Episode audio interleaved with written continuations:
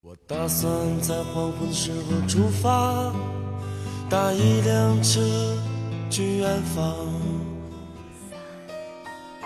夜晚的声音让炙热的阳光变得遥远，思绪却可以在蝉鸣和青草乡间荡漾。我来到你的城市。走过你来微信收听拿铁磨牙时刻。爱是什么？我还不知道。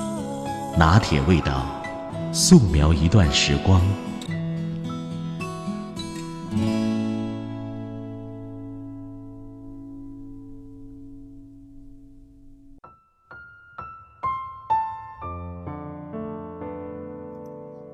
你一定有一个梦想，是当一只考拉，或者是做一只树懒，除了吃就是睡，无忧无虑，完全不用动脑子。生而为人，我们对一个人最大的信任就是跟他出门不用带脑子。你明明是能赚钱又有颜值的尤物，却总是被男朋友、老公当做智障照顾，新女权主义那一面丝毫发挥不出来，洗澡、睡觉都被叮嘱。逛街时拉着手，怕你走丢。你可以做一个失忆症，忘掉自己喜欢吃什么，想买什么，想去哪玩你只需要跟着他走就行。你根本不用看青春片来找回象牙塔的记忆。跟他在一起，你就是个孩子，永远的宝宝。我想起来了，几年前在日本考察料理时，遇到了一对蜜月夫妻档。和别的情侣新婚蜜月不同。他们结婚三年了，才开启自己的蜜月之旅。姑娘姓陈，先生姓张，两个人都是工作狂。陈姑娘女强人的标签被贴得久了，就很难停下脚步。直到婚后第三年，才好不容易腾出时间去补上蜜月旅行。形成鲜明对比的是，生活中的她像一个小企鹅一样，只会点头摇头，完全不能自理。她说：“跟她先生周末出门逛街，最怕碰到的不是前任，而是员工。她怕员工看到自己这副小鸟依人的样子，回到公司霸道女王的形象就完全没了，失去对员工的控制。因为她觉得自己像个傻子，从来不带脑子出门。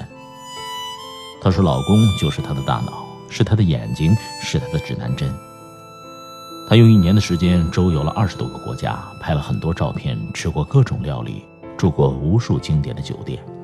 她说，这一年她没有学会任何一门语言和技能，只需要打扮和呼吸，因为她老公是全能。真想看她老公带上她去参加《爸爸去哪儿》这节目。经常听很多人抱怨说，恋爱以后自己要学习的东西太多了，结婚以后感觉自己就像一个百科全书。但在陈姑娘和她老公这里，原来爱也可以是一种解脱，一种灵魂上的释放。你对事业的野心丝毫不用收敛，也不用马上变身家庭主妇，你只需要累的时候开始老公模式，做一个安静的考拉。不仅因为他爱你，更因为你信任他。上学的时候，我们不怕不负责任的老师。只怕没有神一样的同桌。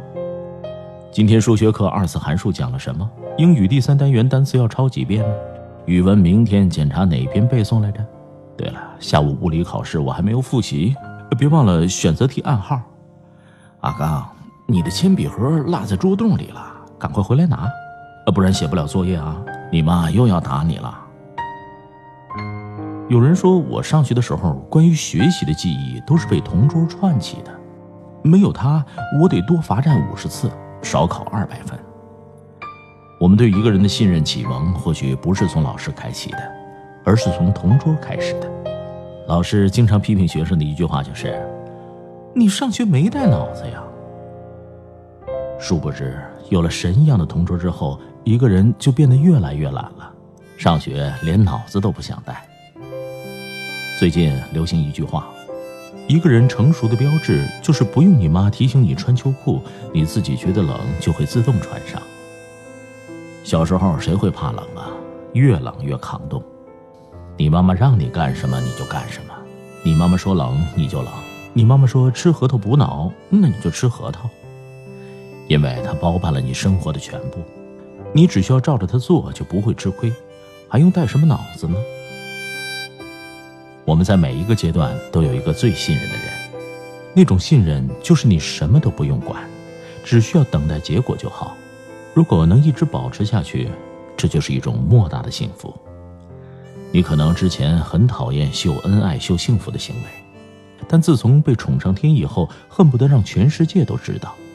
因为一到饭店，他点菜的最后一句话永远是：“所有的菜都不要放辣椒，饮料要全部温热的。”只有这样，你才能不怕上火。下雨天，车永远开在三米之内你能上车的地方，你不用怕淋着衣服弄脏了鞋。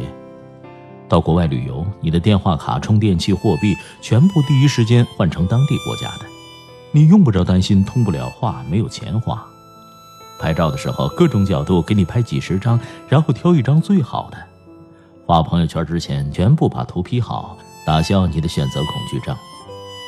活着活着就成了一个幸福的傻子、路痴、孩子。在木讷的眼光里，所谓逆生长。不是岁月在脸上不留痕迹，而是你的心回到了童年，要做的事儿越来越简单。也许别人会笑话你，连生活都不能自理，有什么可骄傲的？那是因为他们不懂，爱的另一个名字不叫独立，而是随你。